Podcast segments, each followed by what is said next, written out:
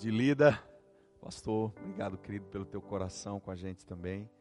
Meus irmãos, bom dia a todos. Todos bem? Felizes? Os que nos veem e nos ouvem também. Obrigado, minha irmã, pela, pela graça. Queridos, que presença de Deus nessa manhã já aqui. Eu estava ali nesse tempo de adoração e sendo muito ministrado ao meu coração essa presença, essa, essa, essa atmosfera que libera, sabe, uma, uma paz, que libera. Eu gosto muito de falar do orvalho, porque é algo que Deus tem trazido muito ao meu coração, Rodrigo, eu me manifesto. E a minha manifestação parece que num primeiro momento ela parece, parece ser invisível, mas ela começa a construir um ambiente novo, e começa de dentro para fora do seu coração. Você vai sendo inundado por essa presença e você começa a ser mexido de dentro para fora. E enquanto nós começamos a adorar, eu notei essa eu notei essa essa atmosfera de uma maneira muito clara. Eu comecei a perceber que Deus começou a encher esse lugar. E como eu orei no dia de ontem, eu quero ainda mais uma vez orar e dizer: Senhor, muito obrigado pela oportunidade de estarmos aqui reunidos. Mas aqueles que por algum motivo não puderam, estão nos vendo e ouvindo, ou vão ver essa palavra depois, aonde essa voz chegar, essa mesma atmosfera possa alcançar essas pessoas. Por quê? Porque o reino espiritual, querido, não está limitado a um tempo e a um espaço. Por que eu sei isso? Porque eu li a Bíblia algumas vezes ao longo dos 20 anos de conversão e sempre que eu releio essa palavra, flui dela, é, é uma fonte que não para de jorrar. E aí eu quero entender algo aqui com você. Sempre que eu passo no mesmo texto, ele traz algo novo. Quem já percebeu isso? Poxa, parece que eu já li essa palavra. E alguns dias atrás, eu já estou dentro da minha mensagem, fica tranquilo. Eu sou assim, João 3,8, vento sopra, né? E aí o que que aconteceu? Alguns anos atrás eu tinha visto uma mensagem de um pastor, e era uma mensagem de uns 45, 50 minutos. Passaram anos da minha vida, e há um mês atrás, mais ou menos, alguém, um amigo meu, cara, eu estava vendo essa palavra aqui, eu lembrei de ti no meu tempo de oração, por favor, reveja, reveja ele disse: Não, veja essa palavra. Quando eu olhei, poxa, eu já vi essa palavra. Essa mensagem de anos atrás desse pastor. Mas o Espírito Santo falou comigo. Reveja, Gil. Eu sentei no momento meu devocional, botei aquela palavra. Eu disse: Uau! A palavra de Deus não para de jorrar vida. O Espírito de Deus não para de trazer convencimento, não para de trazer luz, não para de trazer revelação. Eu queria que você abrisse comigo em Filipenses no capítulo 3. Eu falei ontem, enquanto você vai abrindo, que Deus falou comigo me dando uma palavra para o Moarama. E Deus falou claramente ao meu coração: você não vai lá em Umuarama falar a igreja casa na rocha. Você vai falar na igreja, para a igreja, mas para a cidade, para o estado do Paraná e para a nação brasileira. Porque existe um ato profético que se cumpriu, que testificou no meu espírito, quando Gil fala aqui agora, pastor de vocês, acaba de dizer porque muitos vão comer e beber do que essa igreja está profetizando, está falando, está anunciando, debaixo de uma mensagem profética, de uma palavra que move. Por quê? Porque a palavra profética ela muda destino, porque a palavra profética ela altera situações e circunstâncias. Ela estabelece propósito em território. Uau! E eu disse, Deus, quando o Gil falou isso, obrigado, Senhor. É claro que eu sabia que o Espírito Santo tinha falado comigo, mas é sensacional quando o Espírito ele testifica, ele diz assim: é isso. Quem percebe uma atmosfera que muda? Eu percebo claramente. Filipenses capítulo 3 diz algo, estava ali na adoração, E o Senhor me trouxe muito forte esse texto para encaixar dentro do que eu quero falar hoje, aqui pela manhã, nessa segunda etapa dessa mensagem que eu estou trazendo aqui desde ontem e que eu vou finalizar ela hoje à noite. Diz assim: a soberana vocação. Primeira coisa, a vocação vem do soberano, vem de Deus. Filipenses 3,12 diz assim: Não que eu tenha já recebido ou tenha já obtido a perfeição, mas prossigo para conquistar aquilo para o que também fui conquistado por Cristo. Uau! Você foi conquistado por Jesus. Você foi vocacionado, você foi atraído até Ele para transmitir dele para outros. Irmãos, quanto a mim, não julgo havê-lo alcançado, mas uma coisa eu faço: esqueci-me das coisas que para trás ficam e avançando para as que diante de mim estão. Prossigo para o alvo, para o prêmio da soberana vocação de Deus em Cristo Jesus. Ei, você chegou até aqui. Olhe para frente. Deus já mudou ciclos na sua vida. Deus já mudou estações na sua vida. Deus mudou o seu interior. Prossiga. O mundo espiritual, o reino do espírito, não é estático, fechado, parado, não é um quadrado. Ele está em pleno movimento, ele está em pleno desenvolvimento dentro de você. Aí você pode dizer, mas eu fui chamado para fazer tal coisa, para adoração, por exemplo, como os queridos aqui. Sim, sim, sim, mas não é só isso, é por intermédio disso que Deus fará coisas maiores. Abra o teu coração e a tua mente para desenvolver a soberana vocação que já está dentro de você. Versículo 15. Todos, pois, que somos perfeitos, tenhamos esse sentimento, e se porventura pensais de outra forma, também isso Deus vos esclarecerá. Deus está falando comigo nessa manhã. Rodrigo, eu não te revelei tudo ainda. Uau!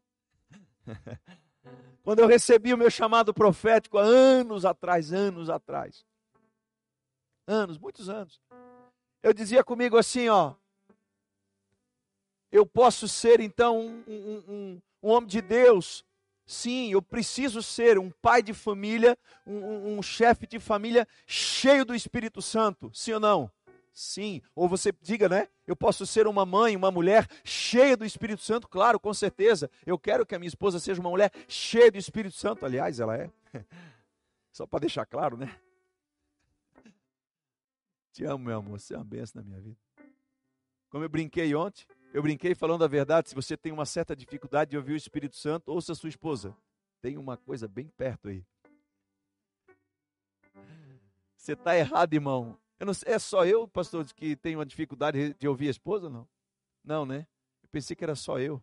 Não. Todo ser humano tem dentro de si uma coisa. Como é que é mesmo o nome? Ah, eu acho que é orgulho. Deixa eu te dizer algo, querido. O orgulhoso não vai conseguir ouvir o Espírito Santo. Não vai dar. Então, a primeira chave para você receber uma revelação maior de Deus é humildade. E humildade começa na cruz, e a cruz começa a ser estabelecida em você por intermédio dos relacionamentos. E se você não sabe se relacionar com pessoas, você não vai conseguir se relacionar com Deus no nível que Ele quer relacionar-se com você. Porque para você ter um relacionamento íntimo, profundo, uma vida no espírito, que é a mensagem que eu vou trazer agora pela manhã, você vai precisar aprender a se relacionar com as pessoas à sua volta. E a cruz é a chave, é a porta para você entrar por um relacionamento íntimo com esse Espírito de Deus. Porque a cruz vai transformar você a imagem conforme a semelhança de Jesus. E sabe onde é que começa? No casamento casamento é a perfeita imagem da cruz. Irmão, olha ali, você não tem como fugir. Não dá. Não tem como. Então, para você viver isso, você tem que ser humilde, reconhecer as suas falhas e debilidades e saber ser humilde o suficiente quando o seu cônjuge errou, para ser humilde para não afastá-lo, mas para trazê-lo a cruz começa a ser forjada dentro da tua casa. E se você se abre para esse relacionamento profundo com teu cônjuge, sendo forjado Cristo nele através de você e sendo você forjado, é, é, Cristo sendo forjado em você por intermédio dele. Opa, alguém aqui entendeu a cruz. Ninguém pode se crucificar a si próprio. Alguém precisa crucificar você. Uma vida no espírito começa por uma pura e genuína identificação com a cruz. Porque a cruz mata a carne para que o Espírito viva. E o Espírito Santo, ele quer, eu sinto ele presentíssimo aqui. E ele quer alcançar você nessa manhã. Talvez como você nunca experimentou. Lembra que eu falei ontem? Uma das coisas que Deus falou para mim a respeito do meu chamado, me refiro da santa vocação que estamos lendo em Filipenses, é ativar a igreja. E eu quero sair daqui de um orama com essa convicção. Eu ativei. Por intermédio de mim, Deus há de ativar algo fantástico. Versículo 16 é a chave de ouro. Diz assim, Filipenses 3,16: Todavia, andemos de acordo com o que já alcançamos. Cada um anda na luz que já recebeu. Cada um vai desfrutar do nível de relacionamento com Deus que já alcançou. Cada um vai viver o nível de relacionamento com os irmãos no casamento e na igreja no nível que já alcançou. Mas a minha pergunta nessa manhã: você quer ter uma vida no espírito, sim ou não? A segunda parte dessa mensagem que eu trouxe de ontem para acabar a noite é uma vida no espírito. Abra comigo em Atos 1:8, por favor. Porque viver no Espírito de Deus não é simplesmente um momento de êxtase. Porque viver uma vida no Espírito é muito mais intenso e desafiador e maravilhoso do que possa parecer.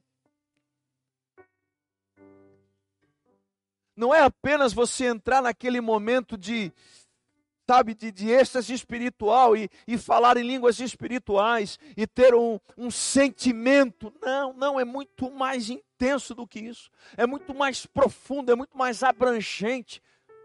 É também um momento de êxtase. e fala para vocês alguém que ama a presença de Deus. Quem me conhece sabe. Como eu disse, eu estou na mesma comunidade há 20 anos. Ando com o meu pastor há 20 anos. E há 20 anos a gente, a gente fala das nossas diferenças de maneira saudável, né? Ele é um mestre por excelência. Então, tudo que ele vai é, ministrar, às vezes a gente brinca, né? Ele vai falar de evangelismo, ele vai falar do profético, ele vai falar de qualquer coisa. Ele fala de maneira ensinando e com aquela pegada evangelística que o apóstolo tem, né? Que o, que o, que o mestre tem, que ele pode trazer. Ele tem o didaquê, que é o ensino, e quando eu vou falar, eu posso falar a mesma mensagem. Sempre vou falar no querigma, que é o que? Debaixo de uma revelação, debaixo de um impulso do Espírito de Deus. Eu acho isso fantástico. Nós dois andamos no Espírito, sim ou não? Claro.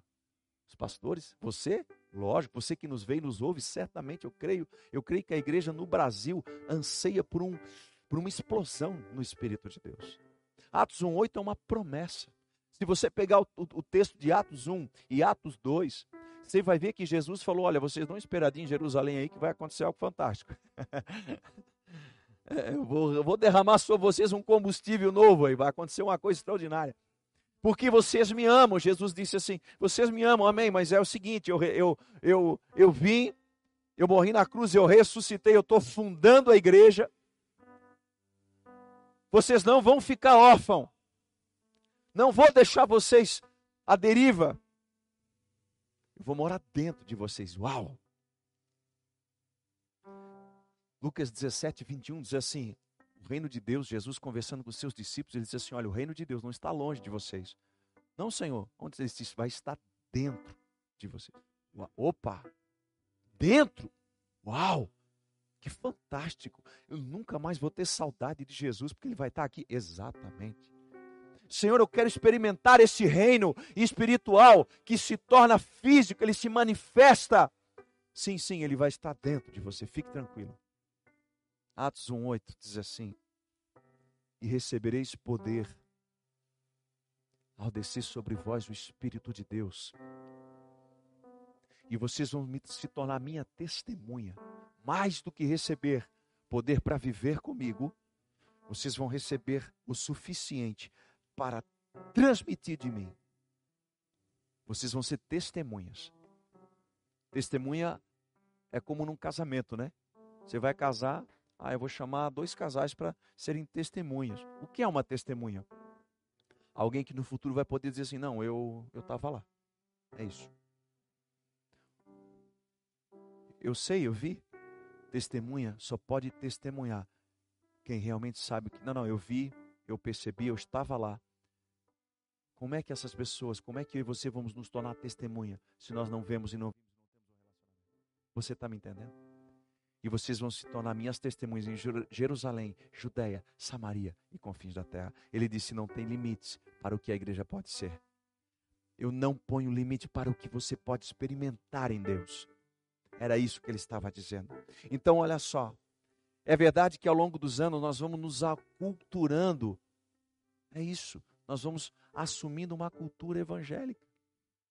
Ah, eu, eu amo a igreja, eu também, eu sou apaixonado pela igreja. Eu sou um homem que que eu tenho uma fé, uma esperança no que a igreja, olhando para a palavra de Deus, pode se tornar e pode ser cada vez mais. Por isso que eu me dedico, me dedico, me dedico pelo Evangelho, pelo reino de Deus, porque eu sou apaixonado por ele. Apaixonado por esse reino. E esse reino está dentro de nós. Então, isso, essa, esse aculturamento evangélico, desculpe, né, talvez o termo possa soar um pouquinho é, pejorativo, não entenda assim é muito natural que a gente põe. Eu estou 20 anos convertido, 20 anos no Evangelho, alguns irmãos aqui há mais tempo. O que, que vai acontecendo? Eu vou me acostumando como, como o que é ser, como o que é viver o Evangelho. E a impressão que me dá é que, às vezes, em detrimento ao reino, porque o reino é maior do que a igreja local, do que uma igreja local, do que apenas ser evangélico. Nós vamos crescer no nosso entendimento, por isso que eu li Filipenses Cada um anda na luz que tem, mas eu entendo que Deus quer trazer um pouco mais de luz hoje pela manhã. Entendimento, ampliar a nossa visão, nosso discernimento acerca do que é o reino de Deus, para a gente viver uma vida no Espírito. Então, o que acontece? Esse, essa cultura, não, é o que, que é a cultura? É a maneira de viver e de ser. Então, eu anotei uma coisa aqui que me chamou a atenção quando eu estava escrevendo, veio meu coração muito forte. A gente, às vezes, permite que essa cultura nos governe em detrimento, o que, é a palavra detrimento quer dizer? Prejuízo e perda ao reino de Deus. O reino. O reino é muito maior do que esse pedaço do reino que se chama igreja local. Você sabia que você faz parte da igreja de Deus na terra? Isso é reino. Isso quer dizer que o mesmo evangelho que nós estamos partilhando nessa manhã aqui no Brasil, lá na África, lá na China, é a mesma Bíblia o Espírito de Deus que se move aqui, que está se movendo aqui em você, está lá nos irmãos que estão nos vendo e ouvindo. O mesmo Espírito. Que lá na China, na África, qualquer país do mundo se move. Então, viver uma vida no Espírito não é apenas e tão somente olhar para isso aqui que eu estou acostumado a viver no meu dia a dia. Começa aqui começa no seu quarto de oração, começa no seu relacionamento com a sua célula, com os irmãos em Cristo, mas ele se desdobra à medida que eu entro na, nessa vida de intimidade com Deus. E é isso que eu quero abordar nessa manhã. Então, uma ilustração muito boa que cabe para esse momento de falar sobre a cultura do reino, que é maior, é muito mais abrangente, abrange, abrange, aliás, todo o universo e não só aquele pequeno que eu estou acostumado a viver no meu dia a dia, talvez. Vamos levantar a cabeça e olhar para um todo. É a cultura das nações, por exemplo. Se eu pegar o Brasil e eu pegar Dubai, o Brasil, a cultura do Brasil, ela é originalmente religiosa. Que religião? Se você pegar, nós temos vários ídolos, como por exemplo é, a Aparecida, sem desprezo, sem ofensa, é só uma analogia. Você vai para Dubai, lá é o Islã. Essa diferença de cultura influencia no modo de vestir, no modo de viver, nas escolhas que essas pessoas fazem. Faz sentido sim ou não? Faz. Faz. Tudo, tudo que eles fazem é muito diferente daquilo que a gente faz aqui, não só na comida, mas as escolhas. É um país islâmico. Não adora Jesus, não se permite falar de Deus naquele lugar, porque é uma realidade completamente diferente. E eu quero transicionar nossa mente nessa manhã para vivermos uma profundidade no Espírito de Deus que vai exatamente assim romper com essa cultura, e eu diria isso de maneira muito respeitosa, talvez limitada do que significa, ah, eu me converti a Jesus, agora eu sou, eu sou de Jesus. É isso mesmo, nós somos de Jesus. Mas aí Jesus está dizendo assim: beleza, agora eu quero levar você para um outro entendimento, para que você tenha sim um relacionamento comigo, você, mas eu quero que você se torne um cristão. E cristão, veja, é um pequeno Cristo. Em Atos 11, 26, diz que os discípulos foram chamados de cristãos. E cristão quer dizer pequeno Cristo. Onde é que eu quero chegar? Eu não quero que você apenas conheça Jesus de ouvir falar. Eu não quero que você ame Jesus porque ele salvou você. Eu quero que você se torne um Jesus. Você está entendendo? Eu quero que as pessoas, aonde você convive, na sua casa, no seu profissional, lá nos seus estudos, aonde você estiver no núcleo de relacionamento, as pessoas olhem para você e dizem assim: meu Deus, esse, esse homem ou essa mulher, né, esse jovem, essa jovem, ela não se comporta como um jovem normal, um homem normal, uma pessoa. Não, não, não. A maneira, o comportamento, a integridade, a maneira de pensar, os seus atos são muito acima da média. O que ocorre com essa pessoa? E você poderá pensar, eu represento um reino. Eu gosto muito de usar esse exemplo de 2 Coríntios, capítulo 5, que fala que somos embaixadores de Cristo na terra. Eu amo esse contexto, amo, uso demais.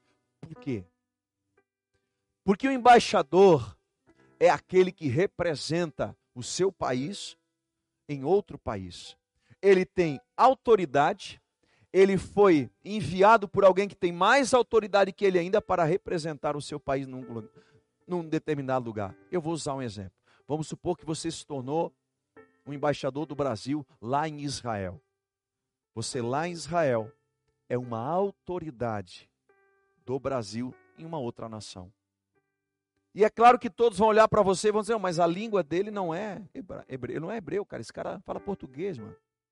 Você percebeu que a roupa dele é diferente. Você percebeu que ele come coisas diferentes. Você percebeu que ele se comporta diferente. Quem você é? Não, eu sou embaixador do Brasil. Eu moro aqui em Israel, mas eu sou brasileiro. Ah, agora faz sentido. Você representa algo. Você se comporta de uma maneira diferente do que é aqui. Você entendeu o que eu estou dizendo? O reino de Deus está dentro de você. Eu quero ativar você de maneira que esse reino venha para fora.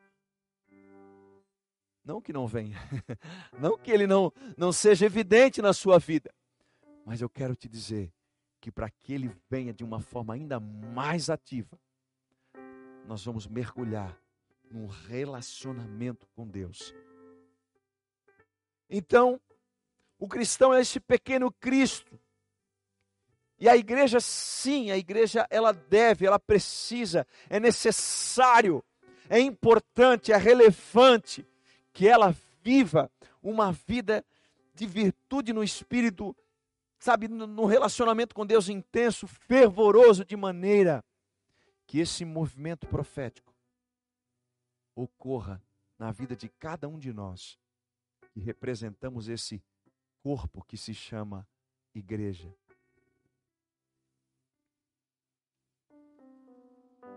Mas receberão poder, eu botei em aspas, Algumas traduções diz virtudes, quando o Espírito Santo descer sobre vocês.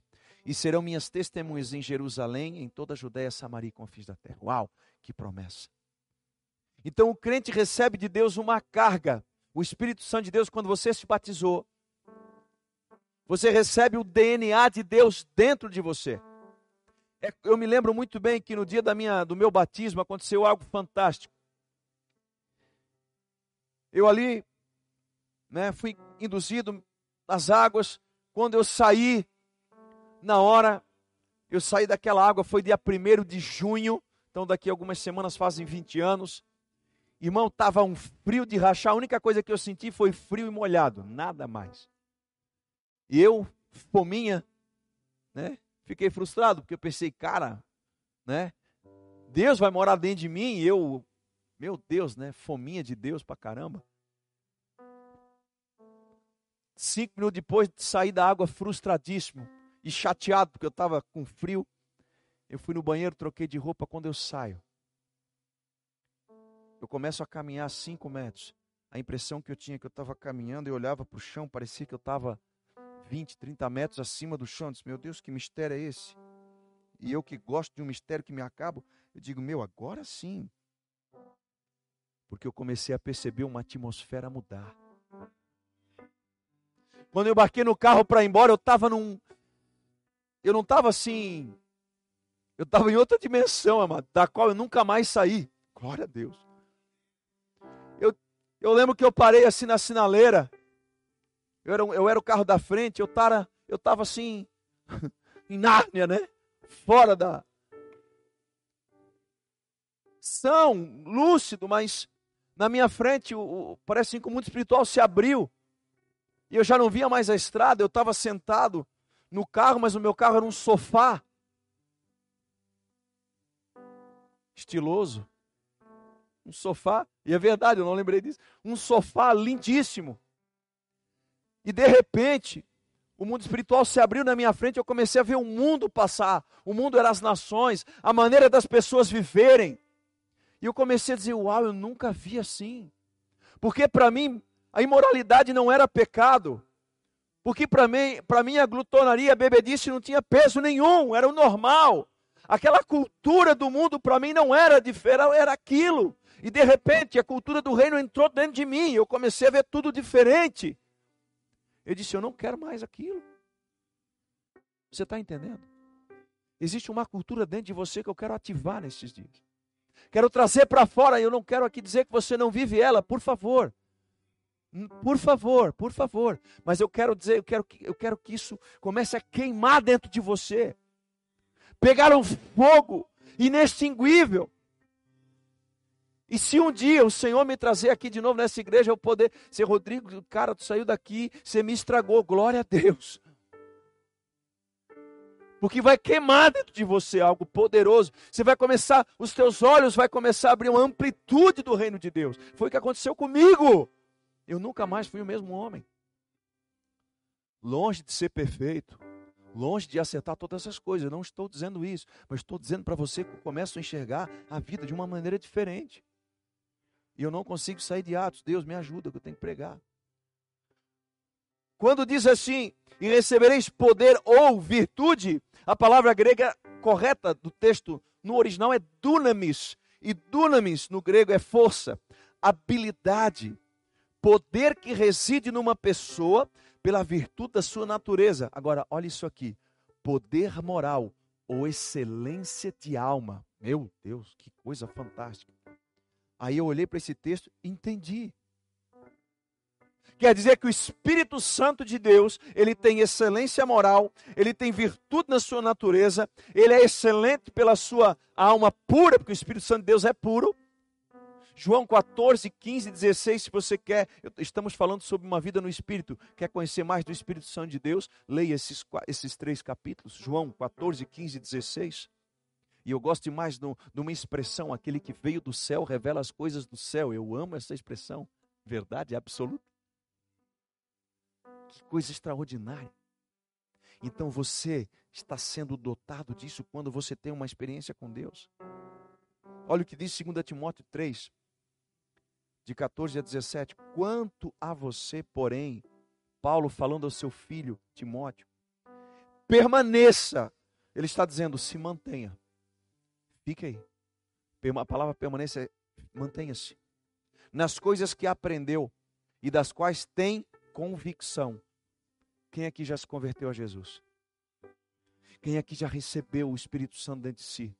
E se você ainda não recebeu, você está no lugar certo, na hora certa, da maneira certa. Porque Ele quer morar dentro de você. Ele quer transicionar sua mente, sua visão, seu coração. Aí Paulo diz assim: Mantenha-se na convicção, pois você sabe de quem aprendeu. E eu gosto de Paulo porque Paulo está dizendo assim: ó, eu sei que eu ensinei, eu sei que eu transferi isso para você. Porque desde criança você conhece as sagradas letras que são capazes de torná-lo sábio. O temor do Senhor é o princípio da sabedoria. Conhecer as Escrituras, querido, vai tirar você da ignorância. Ignorância no sentido de desconhecer a verdade do Evangelho. E é, eu vou dizer uma coisa: o conhecimento remove você da ignorância, mas a revelação leva você para um outro lugar de entendimento. Então, a sabedoria, o conhecimento com a revelação é a chave da explosão do reino dentro de você. Para salvação mediante a fé em Cristo, toda a Escritura, toda, é inspirada por Deus. Ela é útil para o ensino, para a repreensão e para a correção e para a instrução na justiça, para que o homem de Deus seja apto, apto e plenamente preparado para a obra de Deus. Fiz essa introdução porque eu quero te dizer três estágios de uma vida no Espírito. Três. Eu coloquei três. Eu, eu, eu trouxe aqui uma medida de fé, de entendimento. É claro que a gente poderia mergulhar muito, mas eu vou falar de três pontos específicos. Três estágios de você desenvolver uma vida de relacionamento com o Espírito Santo de Deus. Amém, queridos? Três estágios. O primeiro deles, os que são guiados pelo Espírito. O que é guiado pelo Espírito é o que anda pela palavra de Deus. Que acabamos de ver em Timóteo. Olha o que o salmista diz em Salmo 119, 97. Como eu amo a tua lei. Como eu amo a tua lei. Uau, como eu amo a tua lei. Queridos, eu perdi a conta das vezes. Eu perdi a conta. Que estava eu e essa Bíblia aqui. Ou alguma outra que eu tenho lá em casa. Com meu chimarrão.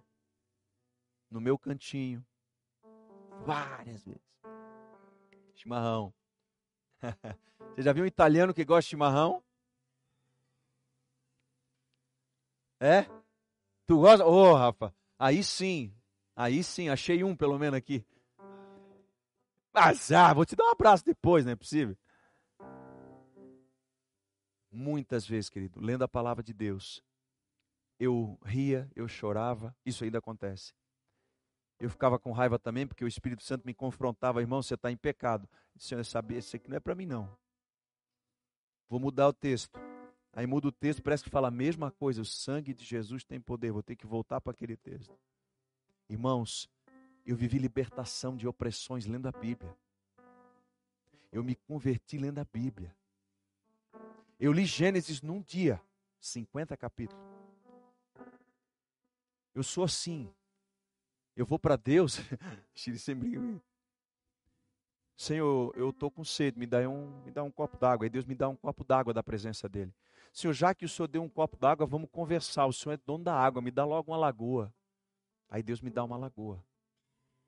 Aí passa um minuto, como eu não sou bobo, diz Senhor, a palavra do Senhor diz, Salmo 24, 1, que a terra e toda a sua plenitude pertence ao Senhor. Vamos combinar que o Senhor é dono do mar também, né? Dá o mar para mim, da tua presença. Aí Deus dá o mar. Aí eu estou lá no mar, já não dou mais conta, porque é muito fundo, como você vê, o som extremamente alto. Né? Já não dou mais pé de nada.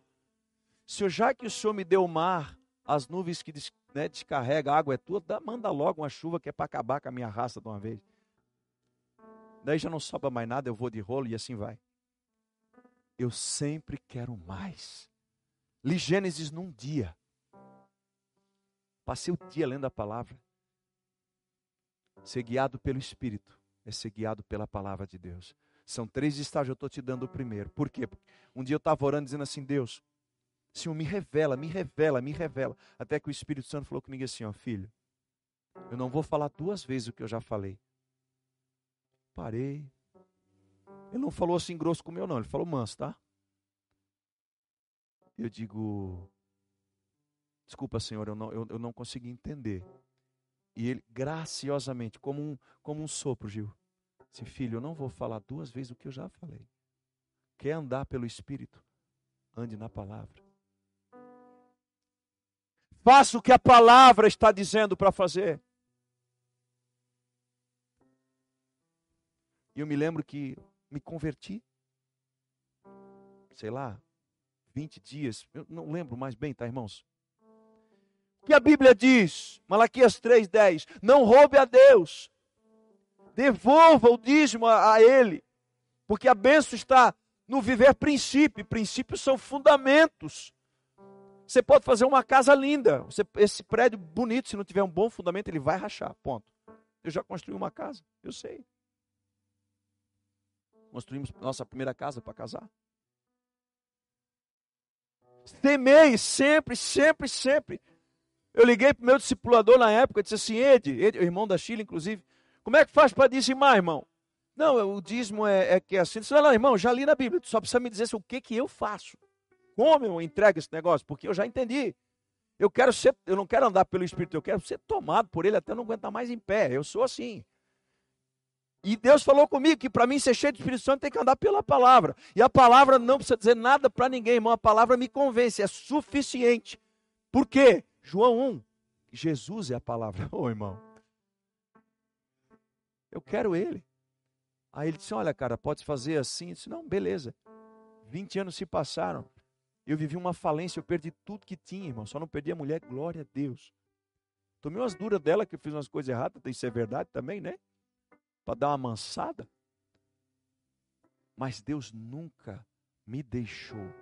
Ele esteve comigo na crise. Aliás, sempre esteve comigo na crise. Mas eu não abandono os princípios. Os teus mandamentos me tornam mais sábio que os meus inimigos ainda no Salmo 119, 97. Por quanto, ele, por quanto está sempre comigo, os princípios de Deus sempre estarão com você. Sempre. Tenho mais discernimento do que todos os meus mestres, pois eu medito nos teus testemunhos. Tenho mais entendimento que os anciãos, pois obedeço os teus princípios. Os teus princípios são para obedecer. Afasta os pés de todo o caminho mal para obedecer a tua palavra. Meu Deus, a tua palavra é lâmpada que ilumina o meu caminho. Clareia por onde eu ando. Provérbios 6, 23. Provérbios 6, 23. Olha que chave. Pois o mandamento é lâmpada. A instrução é luz. E as advertências da disciplina são o caminho que conduz à vida. Meu Deus. Mais claro do que isso é impossível. Quer viver uma vida no espírito? Primeiro estágio, ande pelo que diz as Escrituras. Ponto. Deus, em sua infinita sabedoria, deixou a sua palavra. Quando o Senhor chama Josué, e Josué significa Deus é salvação. Olha como Deus é poderoso. O nome dele significava salvação, era Oséias. Deus pega Moisés, treina esse homem para ele se tornar, ele se tornou depois o general do exército de Israel. E Deus, por intermédio de um decreto profético de Moisés, vou mudar o teu nome. O teu nome vai significar o propósito da tua vida. Tu não chama Oséias, que quer dizer salvação, mas Josué, Deus é salvação. Uau! O teu nome não é em vão. Eu sinto de falar isso no espírito. Eu não sei se você já pensou nisso. No Velho Testamento o nome era um decreto. Sabia disso? O nome era um decreto. Mas eu, eu tenho uma convicção. Emanuel quer dizer Deus conosco. Ontem eu finalizei minha fala dizendo: o profeta referência da igreja nesses dias é Emanuel, que quer dizer Deus conosco, a saber, Jesus de Nazaré. Ele é rei, profeta e sacerdote. Então, olha isso aqui. Quando o Senhor chama Josué, ele deixou uma instrução clara ao líder da sua nação. Medita nesse leito, lá em Josué, no capítulo 1 e serás bem-sucedido em todo o teu caminho, não em alguns. Não em alguns, todos, Gil. Todos.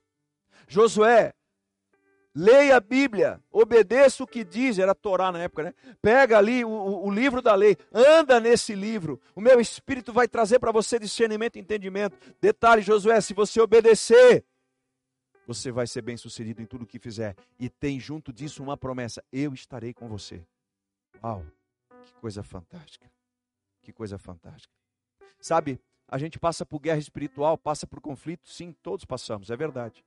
Mas tem uma chave da libertação, da guerra espiritual, da batalha espiritual. Eu já li algumas coisas sobre isso. curas, libertações. Tiago 4,7 é uma chave. Submetei-vos a Deus, resistir ao diabo, ele fugirá de vós. Claro, estou falando aqui de maneira simplória e de maneira resumida. Momentos de batalha espiritual que a gente já passou. Tiago 4,7, Rodrigo, ia lá naquele texto, eu lembro, hoje eu lembro de cabeça. Submeter a Deus é isso aqui. É isso aqui. Eu não sei o que fazer. Muita gente, pastor, eu já não sei mais o que fazer. Cara, tem uma coisa para resolver. Parece que eu leio a Bíblia toda, não tenho toda a resposta. Meu filho, minha filha, faça, faça algo. Observe os princípios envolvidos na situação. Avalie como você tem vivido e de que maneira você tem resolvido essa causa dentro da situação. Observe os princípios da palavra de Deus e você será bem estabelecido. Faça isso. Observe isso. Tiago 4:7. Então eu me submeto a Deus.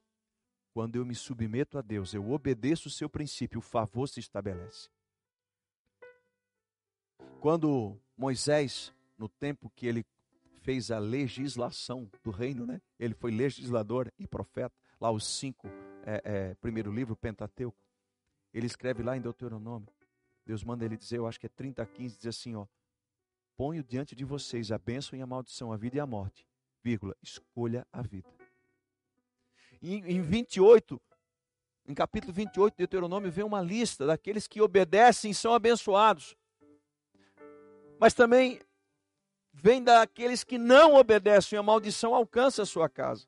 Aí a gente se converte e aprende o quê? Não, agora eu me converti, a bênção vai correr atrás de mim. É verdade ou mentira isso? Verdade ou mentira? O que você acha? É verdade, não é mentira. Porém, porém, sim, a bênção vai te alcançar se você viver por princípio. Quer ser cheio do Espírito de Deus? Quer ver uma vida no Espírito? Quer ter um relacionamento com Ele fantástico? Viva na palavra. Segundo estágio.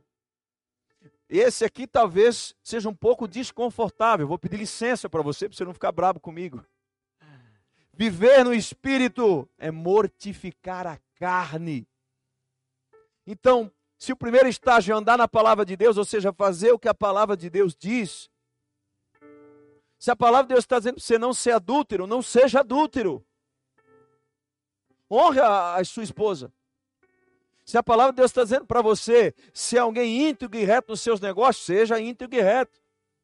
Se a palavra está ensinando você a viver em santidade, não vive em pecado.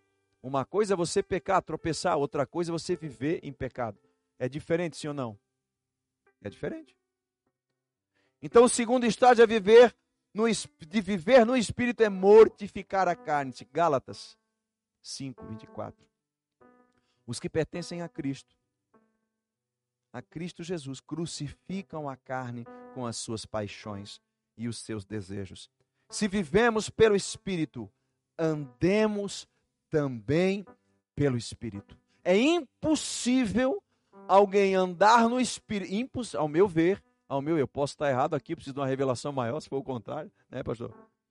Alguém andar no Espírito de Deus, guiado pelo Espírito Santo, se viver dando governo para a sua vontade. Porque carne, no contexto aqui, é paixão. Paixão o que é? O desejo desenfreado de alimentar o meu desejo de alma.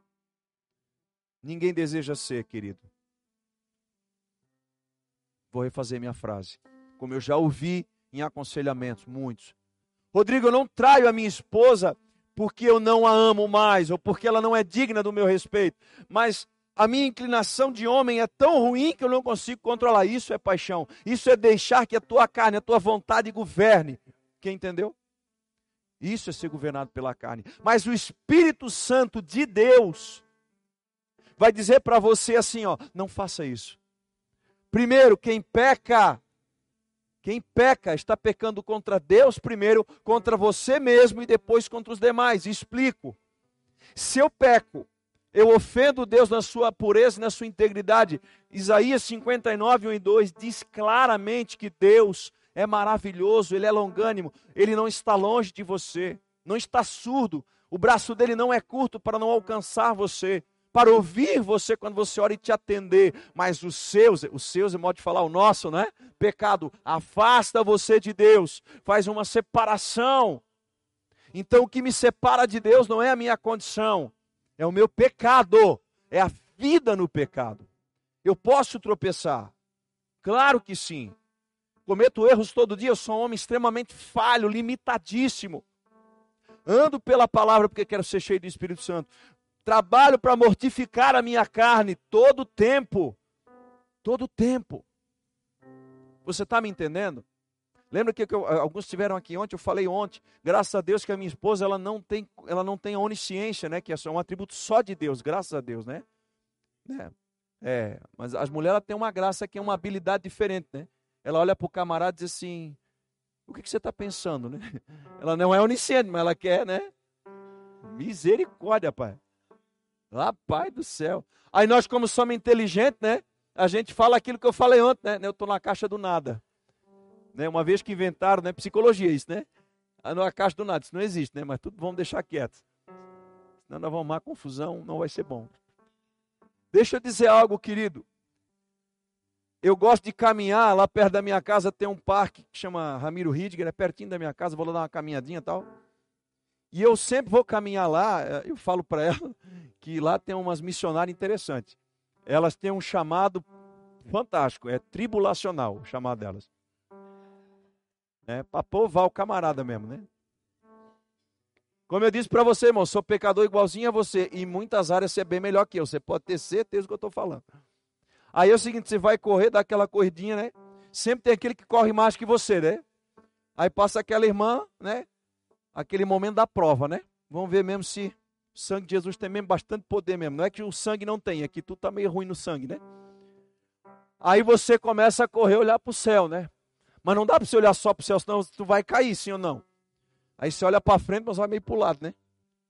Aí vem uma de frente. Pior que aquela que está... Pô, irmão, tá complicado. Se você não governar a sua carne, irmão, você vai perder o relacionamento com Deus. E aí a gente brinca lá em Blumenau, aqui com certeza não acontece, que a primeira olhada é free. Né? Então, 30 minutos só numa olhada só. Né? Eu não olhei a segunda vez, amada. Fica bem tranquilo. 30 minutos só uma vez só. Você é tentado e eu também sou tentado. Sim ou não? Todos somos tentados. As mulheres também são de outra forma. Alguém que fala bem, alguém que diz uma coisa. Cara, todo mundo passa guerra. Governe a sua vida. Mortifique a sua carne. Aí Tiago 4 vai dizer assim: de onde vêm as guerras que há entre vocês? Da onde provém as lutas de vocês? Da onde vem? Vem de dentro de você. Dos desejos que já estão dentro de você. Querido, se você não consegue dominar uma área da sua vida, você já não é livre. Ponto. Ponto. É a imoralidade, então a imoralidade tem um cabresto em você. É o dinheiro, então ele tem um cabresto em você. É um vício, é uma coisa, eu não estou julgando ninguém. Por favor, pelo contrário, estou querendo trazer luz sobre essa verdade. Você precisa de Deus para Deus ajudar você, para ter uma vida cheia no Espírito. Então a mortificação da carne, o que, que é? É saber o que tem que fazer e fazer. Vou dar um exemplo. Passei uma, um tempo da minha vida, no tempo da falência, que Deus só me dava um livro, super confortável, Jó. Eu acho que eu li Jó naquela época umas cinco vezes. Digo, meu Deus do céu. Eu não aguentava mais falar de Jó. Tudo que eu li era Jó, era Jó. Né? E até que eu entendi, Senhor, eu, eu, eu, me relacionava contigo de ouvir falar. Agora meus olhos agora entendi, né? Levei uns cinco, umas cinco lidas para entender, né? A gente é meio ruizinho, assim, precisa de umas coisas mais fortes. Digo, Deus, agora eu estou começando a entender o que o Senhor quer me dizer. Então vejamos atentamente a vida de Jó. Olha, eu gosto muito desse Jó no capítulo 1. Jó era um homem íntegro e reto. Íntegro e reto. Íntegro é inteiro. Ou seja, Jó não tinha dois sentimentos, ele amava Deus. Você pode ler o livro de Jó, está lá, Deus falou a respeito de Jó. Meu servo Jó, íntegro e reto e não tem ninguém igual a ele na terra. Meu Deus do céu, não tem. Íntegro e reto, reto, irmão, não se desvia. É aqui, é aqui. É aqui o caminho? É aqui. Não vou me desviar da palavra. Eu tenho que renunciar aos meus pecados, eu vou renunciar ao meu pecado. Esse era Jó. Temente a Deus. Ah, Provérbios 9, 10. Temor de Deus é o princípio da sabedoria. Por que, que Jó era rico? Por que, que Jó prosperou? Porque ele tinha sabedoria de Deus, não inteligência, sabedoria. Porque o inteligente aprende com os seus erros, com os erros, né? Com os seus erros. O sábio aprende com o erro do outro. Eu estou orando por sabedoria, eu quero aprender tudo que vocês têm para me ensinar. Eu não preciso passar o que vocês passaram, não.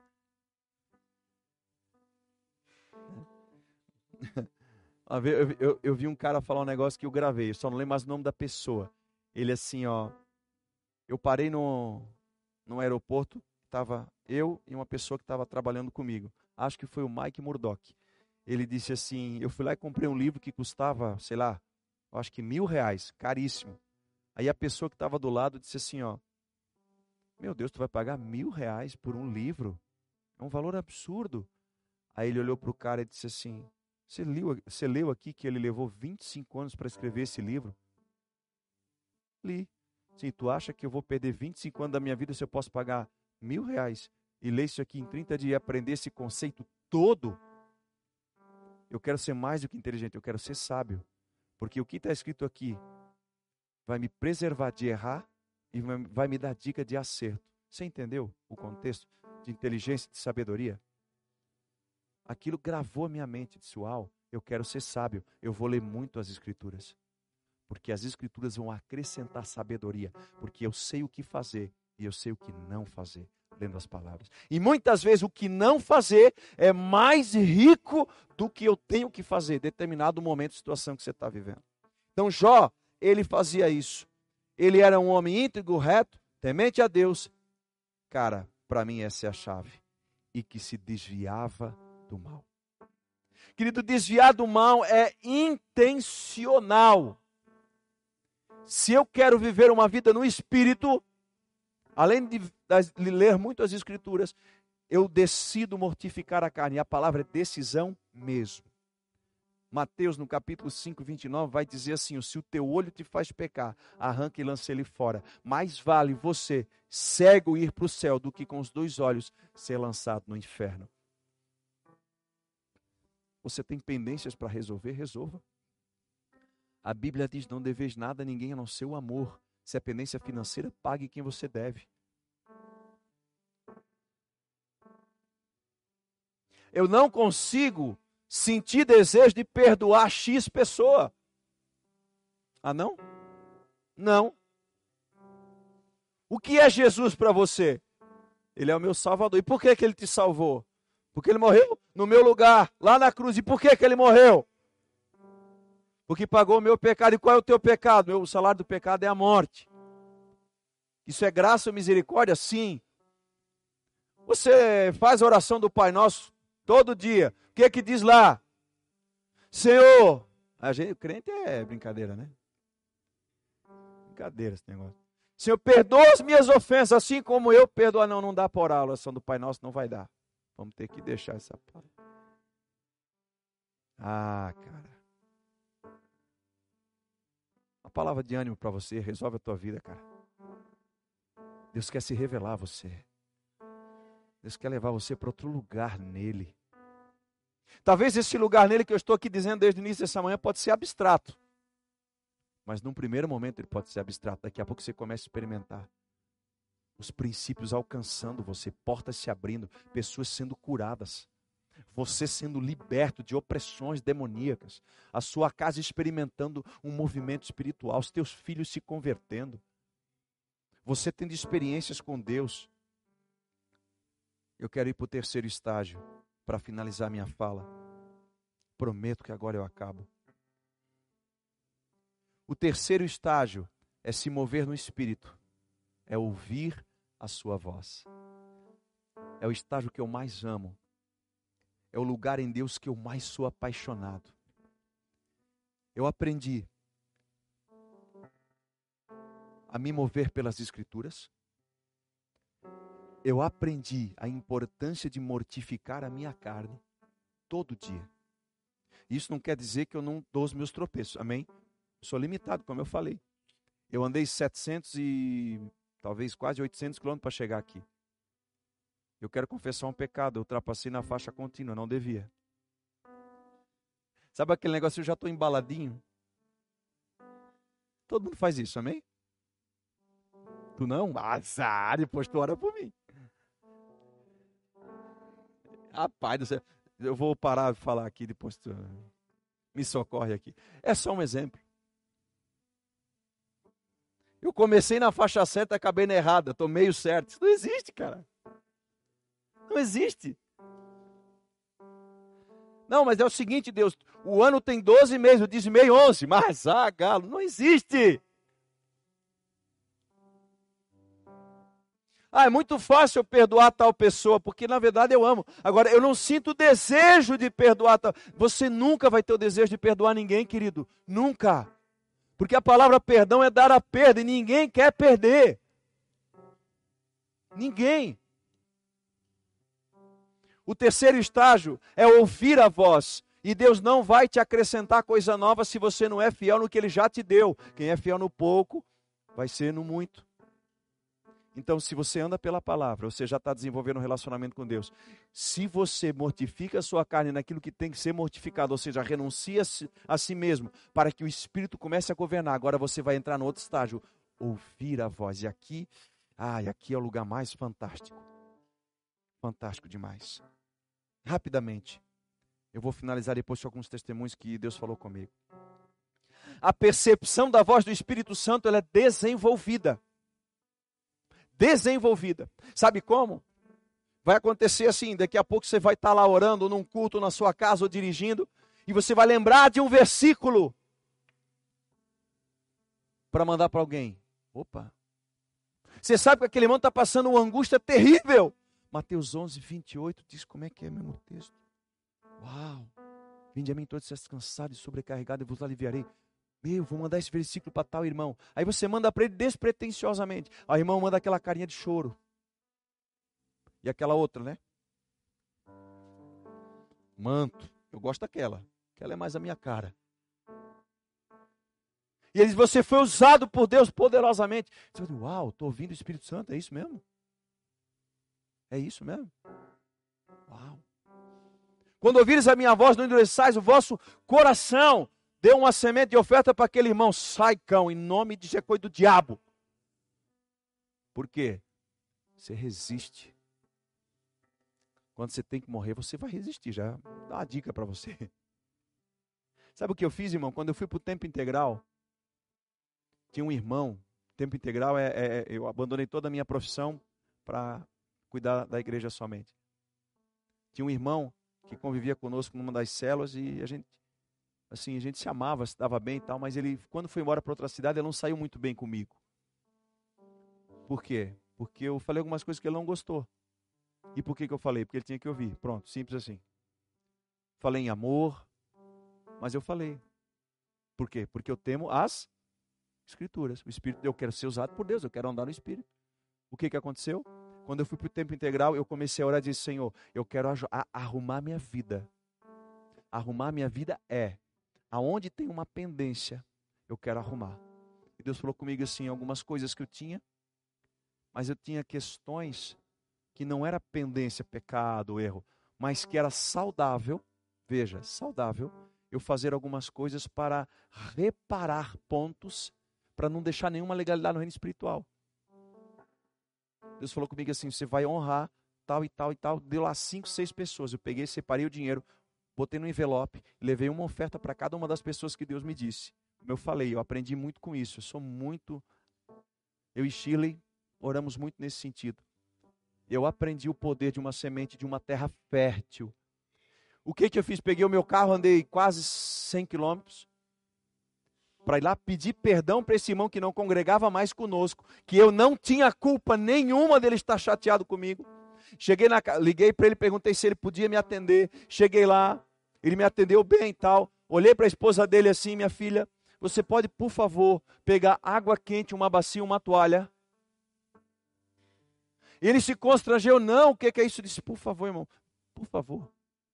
Lavei os pés dele. e disse: Cara, eu quero te dizer uma coisa, perdão por ter nascido. Desculpa aí. Né? Tô brincando. Desde o dia que eu te conheci até o dia de hoje, por favor, me perdoe. Porque você se feriu comigo. Não era a minha intenção, isso é uma verdade. Mas isso também não quer dizer que não tenha faltado experiência, maturidade e conhecimento da minha parte para poder ser melhor pastor para a sua vida. Outra questão, agora há pouquíssimo tempo, um pouco mais de um ano, também uma situação difícil de resolver. O Espírito Santo falou comigo assim: ó filho, vai lá e lava o pé daquele casal, faça um depósito grande, porque lá na frente você vai precisar fazer um saque maior e tem que ter crédito na alma deles. Liguei para eles, meus amados, estão em casa, assim, posso ir? Pode.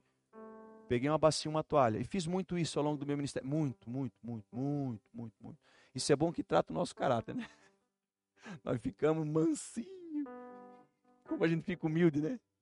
Fica cheio de pé na mão, né?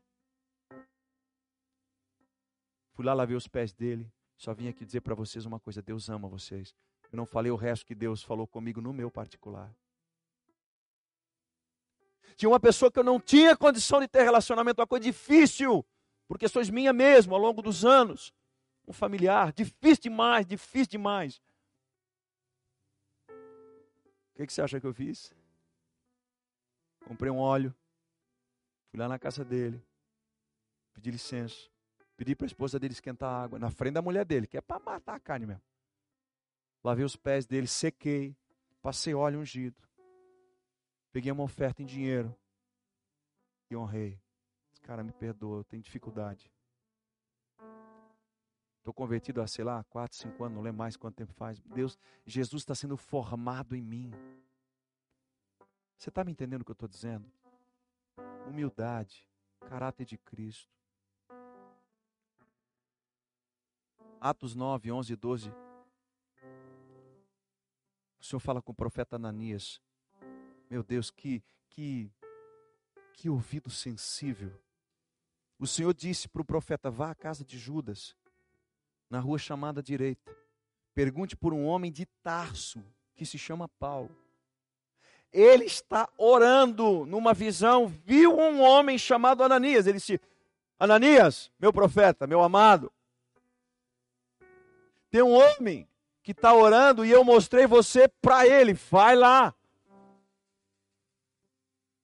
Ananias, vai lá, põe a mão sobre ele, porque ele tem com escama nos olhos. Esse Paulo, esse camarada aí é vaso meu, escolhido. Uau, como é que Ananias sabia disso? O texto é claro, ele ouviu o Senhor falar. Simples assim. Segunda coisa, de, Atos do 21, 10 e 11. Eu só vou dar três exemplos e vou para os meus. Depois de passados ali vários dias, desceu da Judéia um profeta chamado Agabo. Vindo ao nosso encontro, tomou o cinto de Paulo e amarrando as suas próprias mãos e pés, disse: Assim diz o Espírito Santo. Desta maneira, os judeus amarrarão o dono desse cinto em Jerusalém e os entregarão aos gentios. Quem falou para ele? Como é que ele sabia? Como é que ele sabia? Ele não sabia. Mas o Espírito de Deus falou: Agabô, vai lá. Naquela reunião vai ter um camarada lá que você nunca viu ele. vai lá, pega o cinto dele, amarra as suas mãos e pés e diz: Assim se farão contigo. Você vai fazer um ato profético para dizer o que eu estou dizendo que vai acontecer. Quem falou? O Espírito Santo. Porque ele era fiel nas três, nos três estágios. O último texto que eu vou ler está em Atos 16, 6. Paulo e seus companheiros viajaram pela região da Frígia e da Galícia, tendo sido impelidos pelo Espírito Santo, impedidos pelo Espírito Santo de pregar a palavra na província da Ásia. Eu usei dois exemplos do Espírito Santo de Deus conduzindo aí fazer tal coisa. Mas também peguei um quando o Espírito Santo de Deus impede eles de ir para um lugar. O texto continua e diz assim: que o Espírito de Cristo os conduziu a Troade. Você está entendendo que existe uma intimidade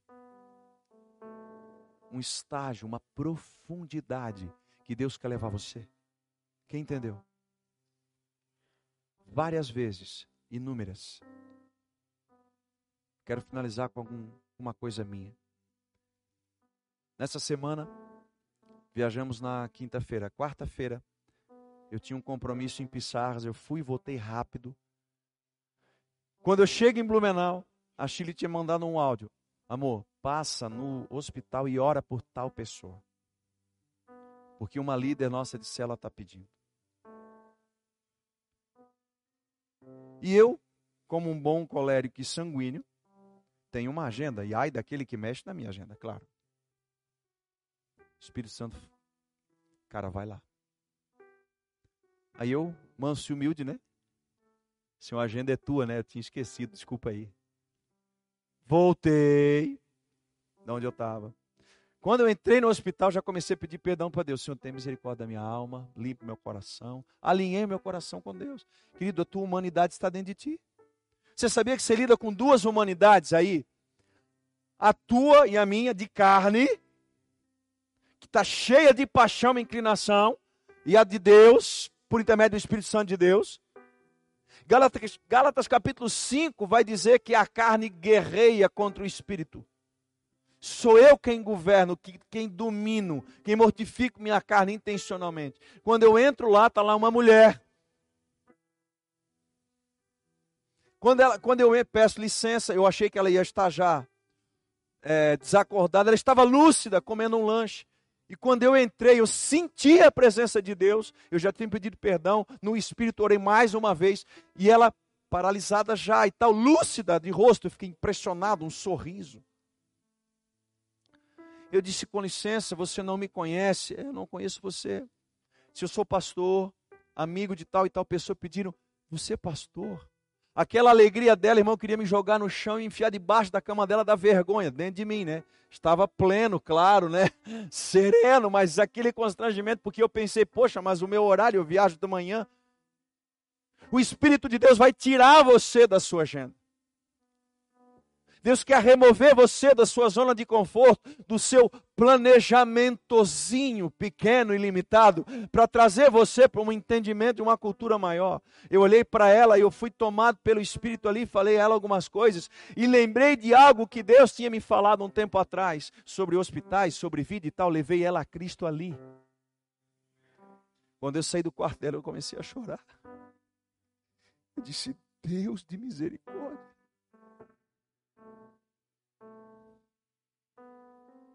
Você entendeu? Você pode ser um agente de transformação. Aonde você está, no momento que você estiver disponível. Eu gosto muito de João 3,8, é uma palavra do meu ministério. O vento sopra, não se sabe de onde vem nem para onde vai. Assim é o Rodrigo, nascido do Espírito. Eu sempre troco o meu nome, né? É aqueles que nasceram do Espírito. Eu boto o meu nome, profeticamente. Você tem que se, se mover. Ouça o Espírito. Saí dali pensei, bom, agora eu vou para casa, em nome de Jesus. Desci dali, quebrantadozinho, andei um pouquinho, já estava bom de novo. Quando eu desço, como daqui lá na parede eu vejo uma, uma irmã em Cristo de 83 anos de idade, é da nossa comunidade. Quando eu olhei para ela, o Espírito Santo assim, leve ela no lugar que ela quer ir. Disse, meu Deus, eu não acredito. Não dá para passar pela irmã sem dar um abraço, amém, querido? Quando ela me viu, ela já. Tu dá aquele meio abraço, né? Já querendo. E o Espírito Santo assim, leve ela. Quando ela me abraçou, ela disse assim: Acabei de perder o meu ônibus. Eu até dei uma tentadinha, mas não deu para fugir, não. Ele disse: Eu entendi, Espírito Deus. disse assim: A senhora espera aqui. Eu vou ali pegar o meu carro que estava eu acho que uns 100 metros longe, peguei o meu carro, voltei, levei ela lá no outro bairro e voltei bem mansinho para onde eu tinha que voltar. Sabe, irmãos, o Espírito de Deus vai, à medida que você obedecer, ele vai começar a dar novas coisas para você. Fique de pé comigo. Sabe, ele quer se revelar a você. Ele quer revelar a você.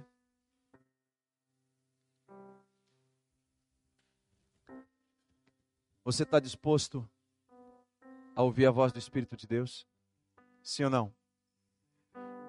Minha pergunta: você está disposto a obedecer essa voz? Porque se você não obedecer, não vai adiantar ele falar. Ande pela palavra, mortifique sua carne. Então e só então você estará disponível para começar a desfrutar do sopro da voz. Onde quando eu entrei aqui, eu entrei nesse lugar. E eu bati o olho nesse casal e Deus falou algumas coisas no meu coração. Eu já tinha visto vocês? Nunca. Nunca. Oramos junto ontem no final. Quando eu chego aqui hoje, o Val me disse algo que eu não sabia a respeito deles. Eu entendi tudo que eu falei ontem, porque eu simplesmente ouvi a voz do Espírito. E eu tenho desenvolvido em ouvir. Você quer ouvir? Vamos orar junto? Comece a orar então, querido.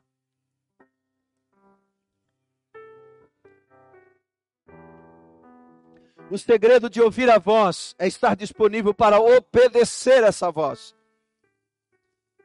Se você não sabe o que fazer, então obedeça a palavra de Deus, porque o Espírito Santo de Deus que está dentro de você vai lhe conduzir.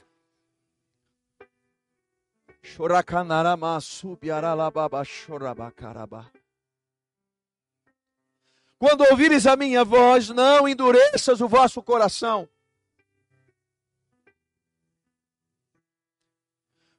Quando eu estava no ápice da minha crise financeira, lutando para sair daquela crise terrível. Eu entrei num culto especificamente naquele dia. E Deus falou comigo assim: ó, filho, sabe aquele negócio que está na sua mão ali? Eu digo, sim, pai, me devolva. Eu digo, Deus, mas aquele negócio ali é o valor da minha dívida. Ele disse, me devolva. Sabe o que, é que o Espírito está falando comigo agora? Para viver uma dimensão do Espírito, você tem que ter fé. E você só vai desenvolver a fé se você tiver coragem de viver essa fé. Se ele falou para você andar sobre as águas, ande sobre as águas. Irmãos, aquele, aquilo que Deus me pediu e que falou com a minha esposa ao mesmo tempo e testificou, era o valor da minha dívida e era um valor altíssimo. No mesmo dia eu me entreguei ao Senhor. Passou um tempo, Jesus fez um milagre. Não, eu fali, perdi tudo. Eu podia ter pago a minha dívida e Deus falou comigo assim: Eu te darei um valor não monetário, muito, muito maior. Eu vou resumir a minha fala. Deus me restituiu todos os bens que eu perdi e tem me acrescentado ano a ano. Eu não vivo no nível do meu salário, embora eu sou muito grato, claro. Eu vivo além pela fé do Filho de Deus. É só um exemplo. Tantos outros, tantos outros, tantos outros. Quantas palavras Deus me manda dizer assim, ó, ligue para tal pessoa, mande tal versículo, ore com tal pessoa. Quantas vezes eu ligo para uma pessoa, não sei nem o que dizer. E Deus disse, só liga. E eu só ali, pá, vem aquela revelação na hora. Você acha que eu fiz o esboço? Sim. Claro, eu estudo, me preparo para ministrar a palavra, óbvio, é minha responsabilidade. Mas a grande percentual daquilo que traz aqui, querido, o Espírito me sopra no vento. Você quer viver? Quer viver isso? Os irmãos vão entoar um cântico. Enquanto eles começam a cantar, você tem um minuto para orar. É você e Deus.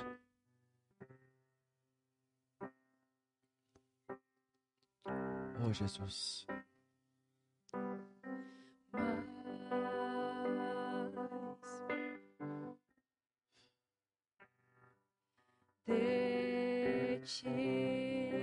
Vem, Espírito.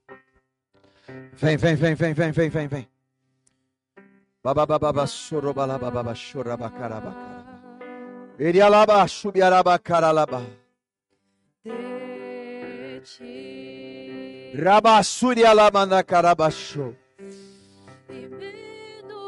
de mim. Eu estou falando em línguas espirituais, estou interpretando para você. De Erecanaramassubi aralabachou. Ativação.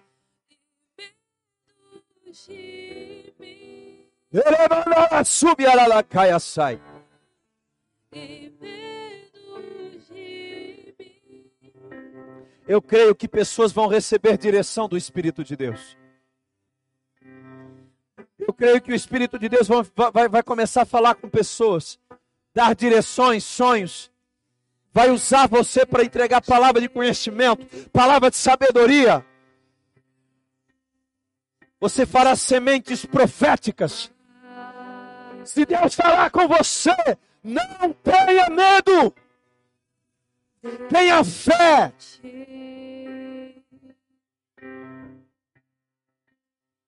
Se você esperar para que tudo esteja resolvido na sua vida, para andar profeticamente, você não andará profeticamente.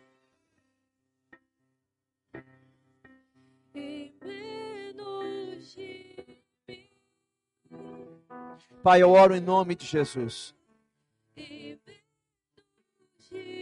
Por aqueles que estão nesse lugar.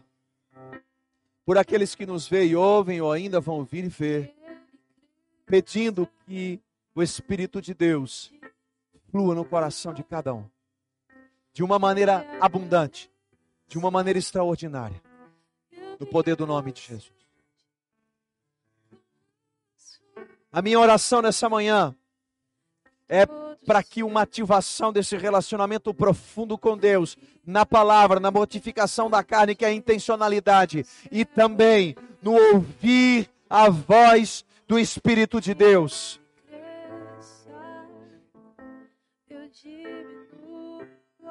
O Espírito de Deus está me dizendo algo aqui.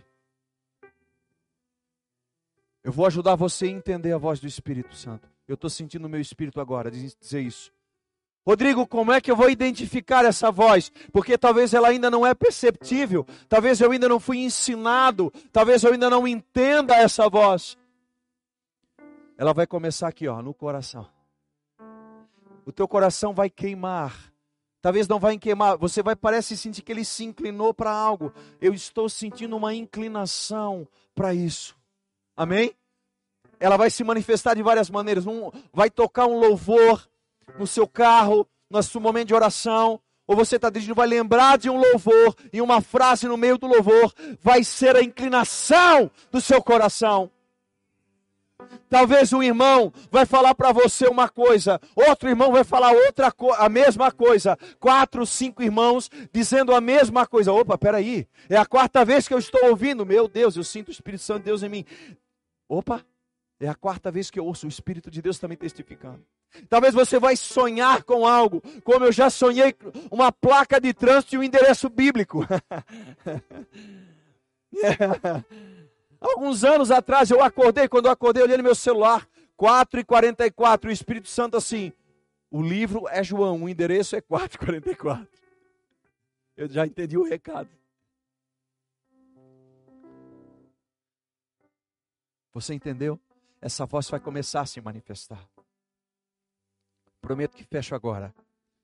Sabe quando você recebe uma ligação, você olha, poxa, esse número aqui não é de ninguém que eu conheço, mas está insistindo, eu vou atender. Aí você atende. Oi! E aquela voz do outro lado você conhece na hora. Ah, é você, meu amigo, minha amiga, meu irmão. Né? Já aconteceu? Isso aconteceu muito no fixo, né? Que não tem como ver. Telefone fixo, né? Você já reconheceu aquela voz? Daqui a pouco ela vai se tornar clara e evidente para você. Sabe quando você está no meio de 200 pessoas e está aquela muvuca, aquela bagunça, aquela barulheira, música. E lá no meio você escuta assim, ó. Ô pai, esse aqui eu conheço. Faz sentido para você? Ô mãe, opa, esse mãe é meu. Esse, esse pai aqui é meu. Você entendeu?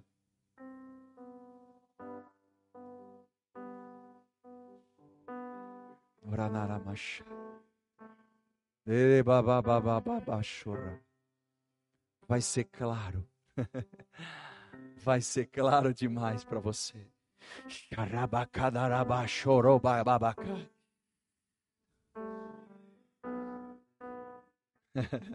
Alguns estão recebendo direção de Deus aqui nessa manhã.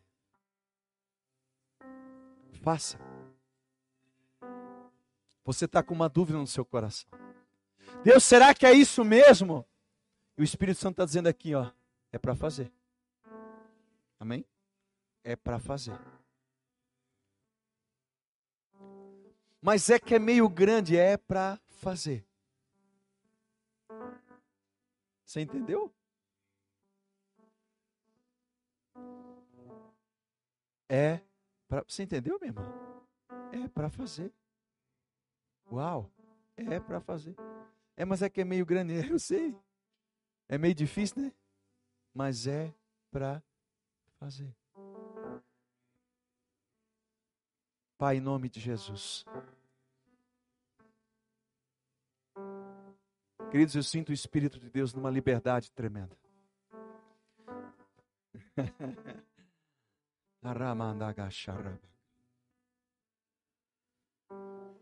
Vou falar uma coisa aqui no púlpito. Você me dá autoridade.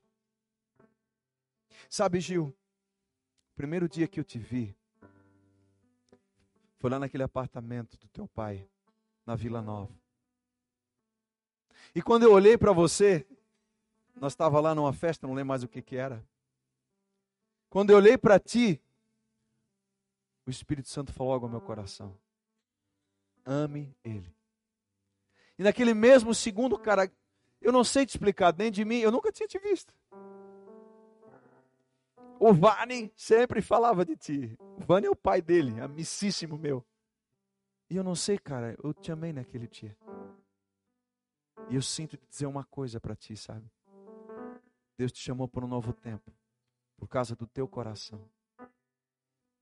Porque você ama o Senhor antes da obra que Ele pode fazer. E esse amor se manifestou naquele dia. E o Espírito de Deus começou algo fantástico nesse lugar. Eu creio. Pai, em nome de Jesus, mais do que a ativação, essa liberalidade fantástica do reino de Deus. Se mova. Se mova, não só aqui, mas aonde? Aonde essa voz chegar, em nome do Senhor Jesus. Amém, queridos? Dê uma salva de palma a Ele. Glorifique o nome do Senhor.